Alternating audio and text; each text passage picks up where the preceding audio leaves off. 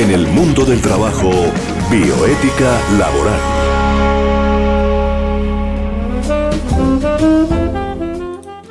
Grato placer estar con ustedes, oyentes amables de Unipiloto Radio Online.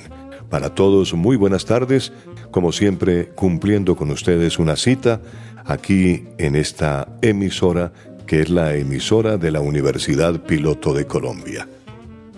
Estamos con eh, nuestra mesa de trabajo, que en el día de hoy tiene una invitada especial.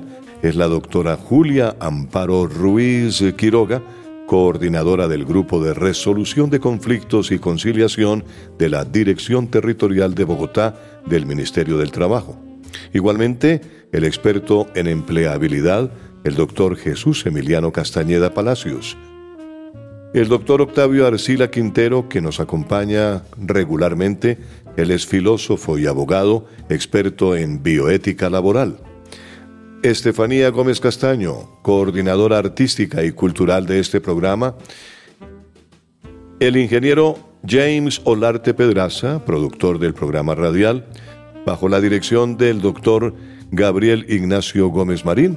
Soy Tito Martínez Ortiz conductor del programa El Mundo del Trabajo y la Bioética Laboral. Doctora, eh, doctora Julia Amparo, muy buenas tardes, bienvenida a El Mundo del Trabajo y la Bioética Laboral. Nos gustaría saber quién es Julia Amparo Ruiz Quiroga. Eh, muy buenos días a usted, Tito, y a todos los participantes de este prestigioso programa. Eh, como ya usted eh, bien lo dijo, mi nombre es Julián Paro Ruiz Quiroga. Me desempeño actualmente como coordinadora del Grupo de Resolución de Conflictos y Conciliaciones de la Dirección Territorial Bogotá. Soy abogada, egresada de la Universidad Libre de Colombia.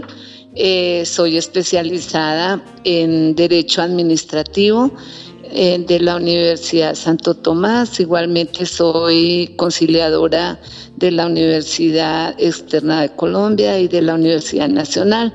Y pues de igualmente pues cuento con otras especializaciones, pero en la materia eh, que nos eh, acredita, pues que nos hacemos cargo actualmente dentro de la dirección, pues el enfoque es en, en el derecho pues laboral y eh, en el administrativo.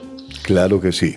Pues doctora Julia Amparo, es un honor para nosotros tenerla aquí en este programa y naturalmente surgen varios temas aprovechando esa sabiduría que usted tiene sobre el eh, punto del el trabajo. El, el, acoso laboral es un tema que lo hemos tratado muchas veces aquí en estos micrófonos. ¿Cuáles son las competencias del Ministerio de Trabajo relacionadas con el acoso laboral, doctora Julia Amparo? Bueno, sí señor, pues el sistema de inspección del trabajo tiene como propósito central pues el verificar la aplicación y el cumplimiento de la ley 1010 del año 2006 en el entendido pues que las empresas deben prevenir, corregir y evitar las diferentes conductas tendientes a maltratar, ofender, ultrajar la dignidad humana pues de sus trabajadores en el contexto pues de la relación laboral privada o pública. Y pues la verdad como bien jurídico protegido por la presente ley, como ustedes bien lo saben, es el trabajo en condiciones dignas y justas, la libertad, la intimidad, la honra y la salud mental de los trabajadores empleados, la armonía entre quienes comparten un mismo ambiente laboral y el buen ambiente en la empresa. Eh, se acordó pues por parte de la coordinación teniendo en cuenta por lo menos dentro de sus funciones y para traerlo de presente y lo traigo eh, resaltado haciendo un paréntesis en, en, este tema eh, la coordinación teniendo en cuenta pues el incremento en relación con la atención a las quejas instauradas por los trabajadores de diferentes organizaciones y actividades económicas aquí en Bogotá referente a posibles actuaciones en contravía a las normas referente a la mitigación del acoso laboral, pues identificamos eh, varios sectores con, que con mayor incidencia para el caso. Nos presentaban eh, quejas al respecto por el acoso laboral y eh, implementamos unas estrategias de intervención eh, donde pues hay una participación masiva a través de unas jornadas de inspecciones preventivas documentales. es así como eh, programamos para lo que resta del año tres jornadas eh, estas se están realizando con, en el auditorio Antonio Nariño de la Dirección Distrital de Archivo de Bogotá, que queda en la calle Sexta B 575. Y pues estas jornadas están dirigidas, pues eh, la primera jornada la realizamos el 16 de septiembre del presente año y fue dirigida a todas las notarías de Bogotá pues donde los inspectores del Grupo de Resolución de Conflictos y Conciliaciones tuvieron un espacio de verificación al cumplimiento de la normatividad en los temas como el clima organizacional, en sincronización con el sistema de gestión en seguridad y salud en el trabajo dentro de las organizaciones laborales del sector notarial. Igualmente, la importancia del Comité de Convivencia dentro de la sincronización del sistema de gestión de seguridad y salud en el trabajo y la queja como mecanismo de defensa del trabajador ante las diferentes modalidades de acoso laboral. Doctora, eh, pues, doctora Julián Paro, pero hay una cosa que usted ha mencionado que nos llama la atención y es la violencia laboral. ¿Qué se entiende por violencia laboral y cuáles son las formas de, esa violencia laboral? Bueno, pues eh, eh, por violencia laboral eh, se entiende que es una forma de abuso de poder que tiene pues por, finalidad excluir o someter al otro, que puede manifestarse como una agresión física, acoso sexual, acoso o violencia psicológica, puede presentarse tanto en sentido vertical, de forma ascendente o de forma descendente, como entre pares. También puede ejercerse por acción u omisión, afecta a la salud y el bienestar de las personas que trabajan y configura una violación a los derechos humanos y laborales. ¿Y cuáles son las formas más comunes de esa violencia laboral, doctora? Bueno, las formas más comunes de esa violencia laboral en primer lugar, tenemos la agresión física, que es toda conducta que directa o indirectamente esté dirigida a ocasionar un daño físico sobre el, el, trabajador o la trabajadora. También tenemos el, el acoso sexual, que es toda conducta o comentario reiterado con connotación sexual basado en el poder, eh, no consentido por quien la recibe, y el acoso psicológico, que es la situación en la que una persona o grupo de personas ejercen un maltrato modal o verbal alterno continuado, recurrente y sostenido en el tiempo sobre un trabajador o trabajadora, buscando desestabilizarlo, aislarlo, destruir su reputación, deteriorar su autoestima y disminuir su capacidad laboral para poder degradarlo y eliminarlo progresivamente del lugar que ocupa. ¿Y cuáles son las consecuencias de la violencia laboral, doctora Julia? Bueno, Tito, las consecuencias de la violencia laboral son en el trabajador o trabajadora afecta su estado psicofísica y puede producir consecuencias negativas en sus relaciones sociales en general y familiares en particular. Igualmente en la organización produce malestar entre los trabajadores y trabajadoras, disminución en la productividad, desaprovechamiento de capacidades, pérdidas económicas, desprestigio social. Y en la sociedad consolida la discriminación, favorece el del decreimiento en las instituciones y en la justicia. Claro que sí. Son realmente importantísimas esas apreciaciones que usted nos ha dado en el día de hoy. Ahora, ¿qué es acoso laboral y cómo lo aborda la ley colombiana? Bueno, eh, pues la OIT, que es la Organización Internacional del Trabajo, en el convenio 155 define el acoso laboral como la acción verbal o psicológica de índole sistemática, repetida o persistente por la que en el lugar de trabajo o en conexión con el trabajo un grupo de personas hiere a una víctima, la humilla, ofende o amedrenta. Eh, por su parte, pues la ley 1010 de 2006, en su artículo segundo, pues nos indica que el acoso laboral es toda conducta persistente y demostrable ejercida sobre un empleado, trabajador por parte de un empleador, un jefe o superior jerárquico inmediato o mediato, un compañero de trabajo o un subalterno, encaminada a infundir miedo, intimidación, terror y angustia, a causar perjuicio laboral, generar desmotivación en el trabajo o inducir la renuncia de este. Pues eh, igualmente, pues la sentencia constitucional C780-2008 complementa la definición del acoso laboral. En ella nos indica que se aplica a las conductas que conduzcan a enfermedad laboral del trabajador, especialmente en lo que se ve hoy en día el estrés laboral. Bueno, entonces eh, ya tenemos eh, que la Corte Constitucional ha tomado también partido ahí en esa parte del acoso laboral. Ahora, ¿cuál es, además de la, de la Corte, cuál es la normatividad que debemos tener en cuenta sobre el acoso laboral? Bueno, eh, eh, tenemos pues en principio la ley 1010 de 2006, pues es que la que regula el acoso laboral.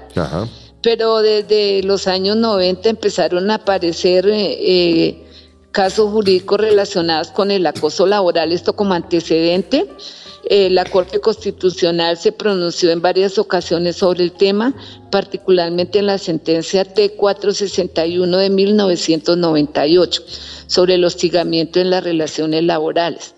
También eh, está la sentencia T013 de 1999 sobre la dignidad del trabajador la sentencia T-170 de 1999 sobre el hostigamiento relacionado con el derecho a asociación.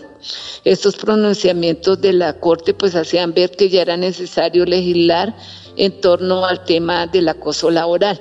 Fue así como en el año 2006 eh, se expidió pues la ley 1010 de 2006 para volver eh, para abordar este tema. Y pues unas resoluciones que también la desarrollan, como es la 2646 de 2008, por la cual se establecen las disposiciones y se definen responsabilidades para la identificación, evaluación, prevención, intervención y monitoreo permanente a la exposición de factores de riesgo psicosocial en el trabajo y para la determinación del origen de las patologías causadas por el estrés ocupacional.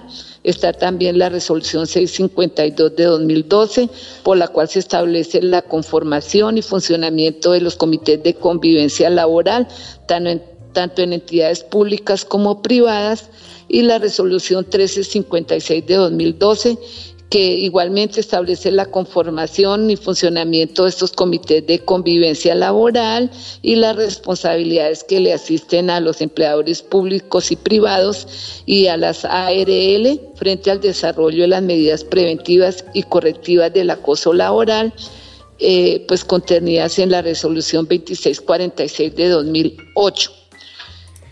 Doctora Julia Amparo Ruiz Quiroga, ella es coordinadora del Grupo de Resolución de Conflictos y Conciliación de la Dirección Territorial de Bogotá del Ministerio del Trabajo. Es un honor tenerla aquí en, esta, en este espacio del mundo del trabajo y la bioética laboral, que sale al aire por Unipiloto Radio Online, la radio de la Universidad Piloto de Colombia. La doctora Julia Amparo nos está contestando una serie de preguntas que hacemos precisamente sobre el tema acoso laboral.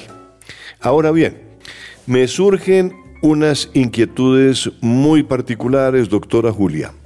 Las conductas que constituyen acoso laboral, ¿cuáles son específicamente? Bueno, eh, pues se presume que hay acoso laboral si se acredita la ocurrencia repetida y pública pues de, las siguientes conductas que voy a, describir. Muy bien. Los actos de agresión física, independientemente de sus consecuencias. esa agresión física es que eh, hay gente que castiga a los empleados o a los trabajadores, así en esa forma, físicamente. Sí, señora, así es el caso y hace como un año incluso una denuncia pública de un empleador que agredía de manera física a los empleados, sí, señor. Ah, carambas, yo no sabía que existía esa, esa agresión física, que, que se pudiera dar ese caso. Bueno, eh, en segundo lugar tenemos, mm, tenemos qué? Las expresiones injuriosas ultrajantes sobre la persona, con utilización de palabras oeces o con alusión a la raza, al género, al origen familiar o nacional, a la preferencia política o al estatus social. Yo creo que en alguna oportunidad cada colombiano ha tenido eh, eh, eh, ese roce, ¿no? Con el, con el jefe o con alguna persona que, que está eh, haciendo de jefe en esas empresas donde mm, además de la agresión física se encuentra con las palabras eh, injuriosas o ultrajantes, ¿no? Sí, sí, Tito, y muy seguido. Nosotros a diario estamos recibiendo aquí en el ministerio eh, más o menos 10, 15 quejas y el más o menos el 40% nos narran esta, estas conductas que acabamos de describir. Claro. Bueno, continúe este, doctora Julia. ¿Qué otro eh, caso? bueno, los, eh, el otro son los comentarios hostiles y humillantes de descalificación profesional expresados en presencia de los compañeros de trabajo. Claro. Eso también se da muy a menudo. Sí. Eh, tenemos las injustificadas amenazas de despido, pues expresadas en presencia de los compañeros de trabajo. Sí. Eso también es una conducta muy repetitiva. Sí. Eh, las múltiples denuncias disciplinarias de cualquiera de los sujetos activos del acoso, cuya temeridad eh, cuya temeridad sea demostrable. y, también pues pues que también eh, demostrable y pues que sea el resultado también de los respectivos eh, y que no sea el resultado de los respectivos procesos disciplinarios eh, la descalificación humillante y en presencia de los compañeros de trabajo pues de las propuestas u opiniones de trabajo esa es otra de las conductas. Las burlas sobre la apariencia física o forma de vestir formuladas en público. Eh, la alusión pública a hechos pertenecientes a la intimidad de la persona. La imposición de deberes ostensiblemente extraños a las obligaciones laborales. Las exigencias abiertamente desproporcionadas sobre el cumplimiento de la labor encomendada y el brusco cambio de lugar de trabajo o de la labor contratada, sin ningún fundamento objetivo referente a la necesidad técnica de la empresa. Y esto sí también es, esta, esta conducta es muy repetitiva de queja ante el Ministerio del Trabajo. Sí. Eh, la exigencia de elaborar en horarios excesivos respecto a la jornada laboral contratada o legalmente establecida, los cambios sorpresivos del turno laboral y la exigencia permanente de elaborar en dominicales y días festivos sin ningún fundamento objetivo en las necesidades de la empresa o en forma discriminatoria respecto a los demás trabajadores o empleados. Sí. Otra es el trato notoriamente discriminatorio respecto a los demás empleados en cuanto al ordenamiento, otorgamiento de derechos y prerrogativas laborales y la imposición de deberes laborales. Eh, la negativa a suministrar materiales e información absolutamente indispensables para el cumplimiento de la labor. Eh, también la negativa claramente injustificada a otorgar permisos, licencias por enfermedad, licencias ordinarias y vacaciones cuando sean las condiciones legales, reglamentarias o convencionales para pedirlos. Igualmente el envío de anónimos, llamadas telefónicas y mensajes virtuales con contenido injurioso, ofensivo o intimidatorio o en el sometimiento a una situación de aislamiento social. Claro. este aislamiento social también es repetitivo. Dejan al, al, al, al empleado o al trabajador aislado, sin ninguna asignación de funciones. Sí. Eh, y en los demás casos, pues no enumerados en, el artículo pues que trata, porque esto lo textualiza también la ley 10, eh, la autoridad competente pues valora según las circunstancias del caso y la gravedad de las conductas denunciadas la ocurrencia del acoso laboral pues descritas en el artículo 20 de la ley 1010. Claro. Doctora Julia, si a mí, por ejemplo, o a un trabajador, lo amenazan y dicen, es que si no renuncia, le va a pasar algo. Claro. ¿Eso es una, actitud de, acoso laboral? Es una presunta, presunta, hablamos de presuntos eh, conductas de acoso laboral porque eh, según la ley 10, 10, el que declara si existe o no la conducta en primera instancia es el Comité de Convivencia Laboral y ya la segunda instancia es el juez laboral. correcto, correcto. O sea, de todas maneras, eh, eh, el ministerio eh, puede conocer de todas estas causales que hemos enumerado, que usted me ha hecho el favor de enumerar. Sí, señor. el ministerio llama a las partes y, tratan de, de, conciliar, de mirar a ver ¿Por qué se, por qué se desarrolla esa, esa situación? Eh, sí, señor, claro. Nosotros tenemos la competencia en la audiencia de conciliación eh, entre la empresa y con los presuntos acosadores y pues el quejoso o el presunto acosado. Eh, nosotros conminamos, conminamos a la empresa para que pues eh, ponga en marcha los procedimientos confidenciales referidos en el numeral primero del artículo noveno de la ley 1010 de 2006, es decir, que tome las medidas preventivas y correctivas del acoso laboral.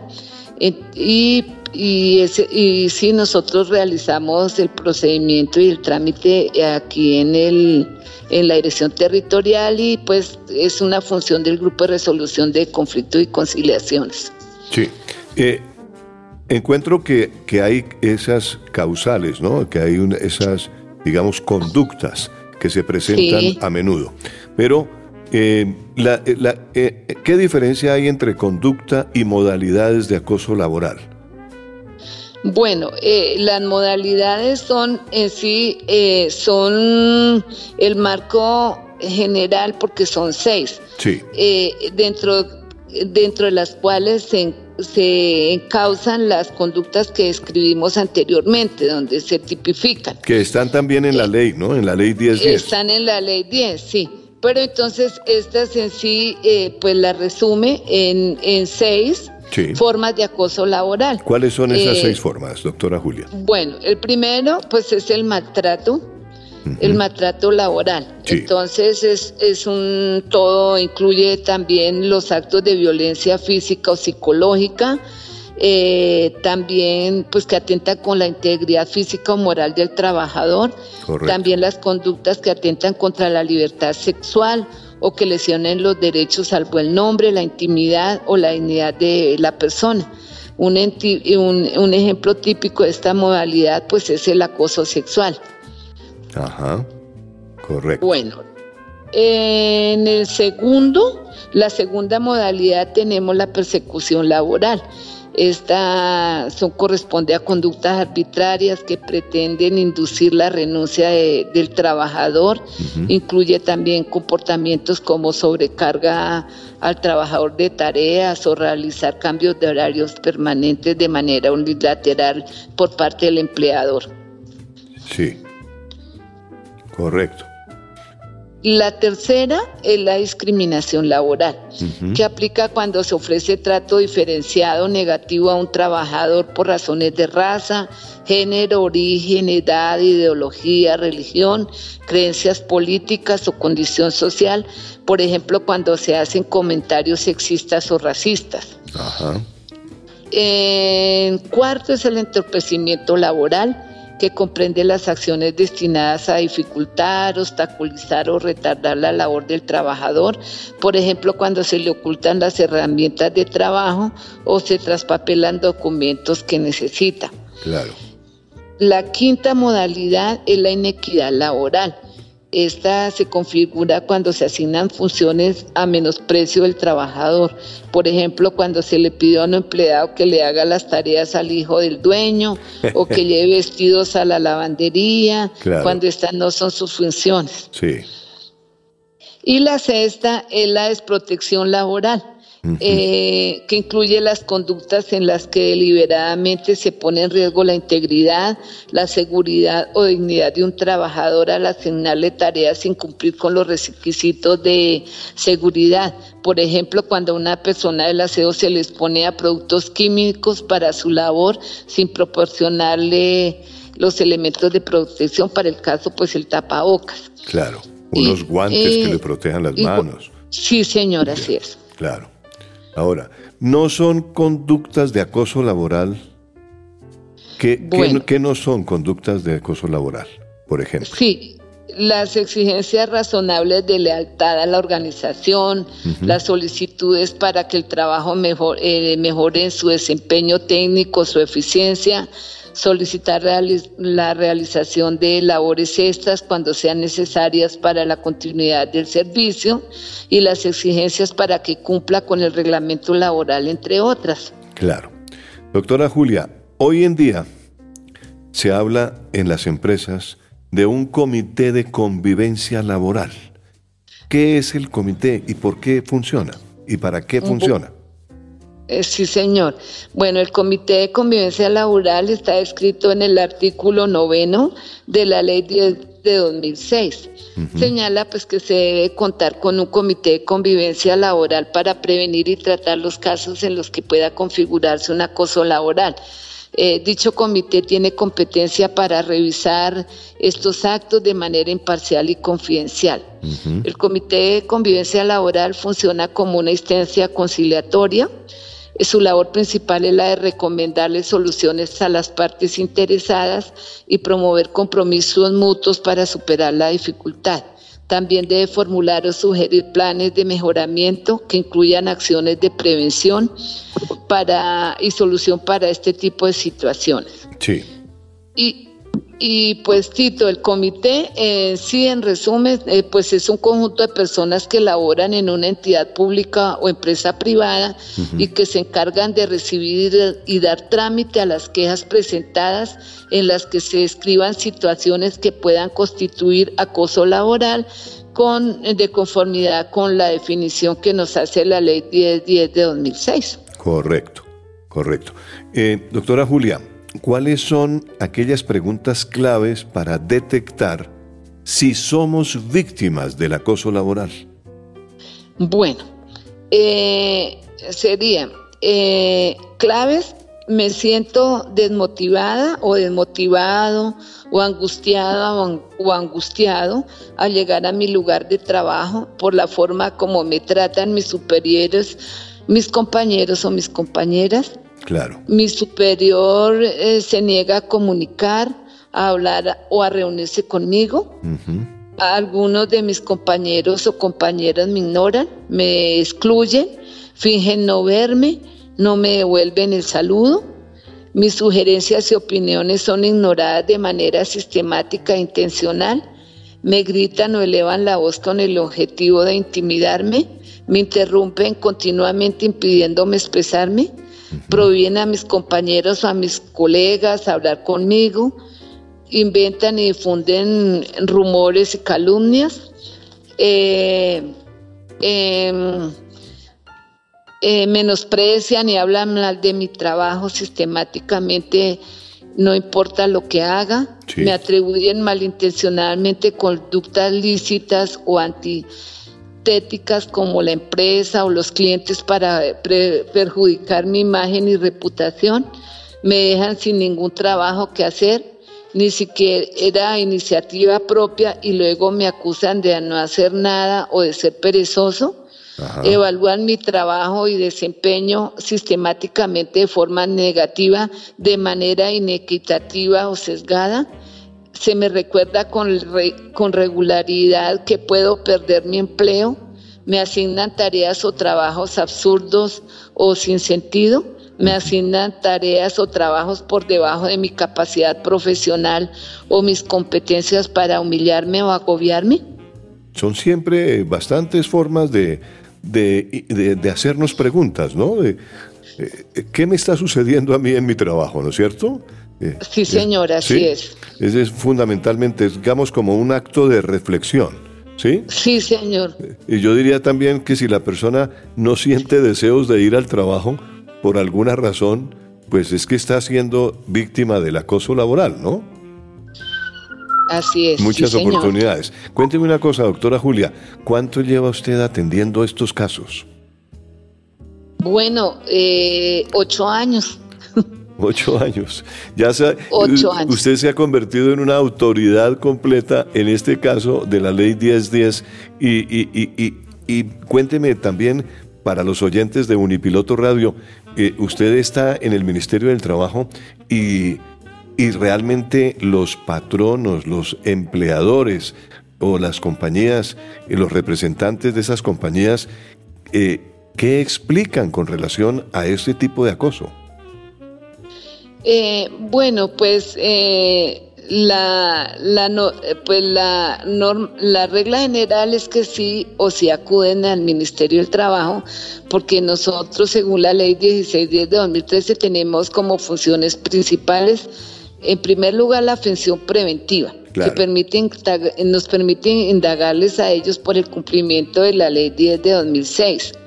Igualmente nosotros tenemos la función coactiva o de policía administrativa, que es la que nos da lugar a requerir el cumplimiento de la ley contra el acoso laboral. Y pues la función conciliadora, que es nuestra razón de ser, que nos faculta pues a realizar vía audiencia y conciliación la solución de la queja entre el solicitante y la empresa, y eso sí que nos da resultado.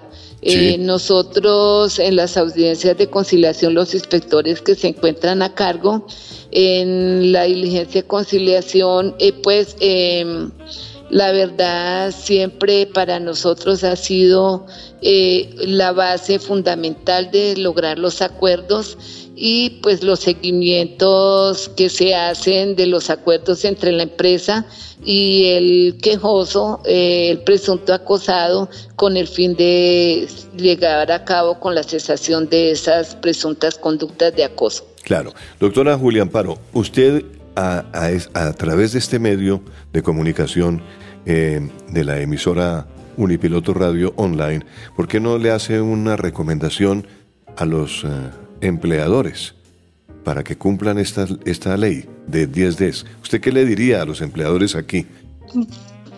Bueno, pues haría, eh, para resumir, pues, eh, ¿qué les diría? En primer lugar, que mantengan eh, bien organizado su comité de convivencia laboral. Correcto. Que lo tengan en funcionamiento y que con la primer eh, queja lo activen. Y que el comité de convivencia haga su trabajo entre las funciones que están enmarcadas dentro de la ley 1010. En segundo lugar, que con las quejas que presenten los trabajadores, pues tomen las medidas preventivas y correctivas. Eh, eh, pues eh, hay muchas maneras, por lo menos las ARLs ofrecen los cursos de capacitación, igualmente las terapias grupales. que deben que deben suministrar pues porque también si el comité de convivencia eh, pues eh, programa y promociona actividades pedagógicas o terapias grupales de mejoramiento de las relaciones entre quienes comparten una relación laboral dentro de la empresa, pues el ambiente laboral va a ser un ambiente eh, sano, un ambiente que redunda en la productividad de los trabajadores. Me parece excelente. Sí. Y discúlpeme, Tito, y como último, pues si ellos no cumplen, si las empresas o los representantes legales no dan el cumplimiento, pues a, la ley 10, pues eh, ya se eh, exponen a las sanciones que administrativas que como ministerio, eh, pues mm, tenemos la facultad de imponerles. Claro. Claro que sí. Doctora Julián Paro, muchísimas gracias por estar en el mundo del trabajo. Ha sido un gran placer tenerla aquí en esta emisión del mundo del trabajo y la bioética laboral que sale todos los jueves de 12 a 1 de la tarde por Unipiloto Radio Online, que es la emisora de la Universidad Piloto de Colombia. Venimos eh, de ya de varios años con este programa y nos escucha una gran cantidad de gente, empresarios, empleados también, gente que está en el mundo del trabajo y obviamente necesitan de un consejo y también de un conocimiento más eh, activo y más efectivo de lo que es la ley laboral. Por eso la doctora Julián Paro Ruiz nos ha acompañado hoy con este tema tan importante que es el acoso laboral. Si usted está sufriendo de un acoso laboral, no lo dude. Vaya al Ministerio del Trabajo. La doctora Julián Paro y varias personas que ella tiene allá en el ministerio le van a asesorar para que pueda perfectamente ir y hablar con, eh, con, su empleador y eh, pues hacer un acto de conciliación y naturalmente lograr un mejor ambiente laboral, que no hay nada más eh, agradable que trabajar en un gran ambiente laboral. es el sitio donde pasamos gran parte de nuestra vida y tiene que ser un sitio agradable para poder estar naturalmente dispuesto a colaborar en todo sentido con la empresa que trabajamos. Doctora Julia, eh, muchas gracias por estar en el mundo del trabajo. A ustedes por invitarme, al doctor Gabriel Ignacio Gómez Marín, muchísimas gracias también. Y pues no, a la orden aquí en el ministerio para lo que se les ofrezca. Claro que sí, doctora Julia. Muy amable. Feliz tarde.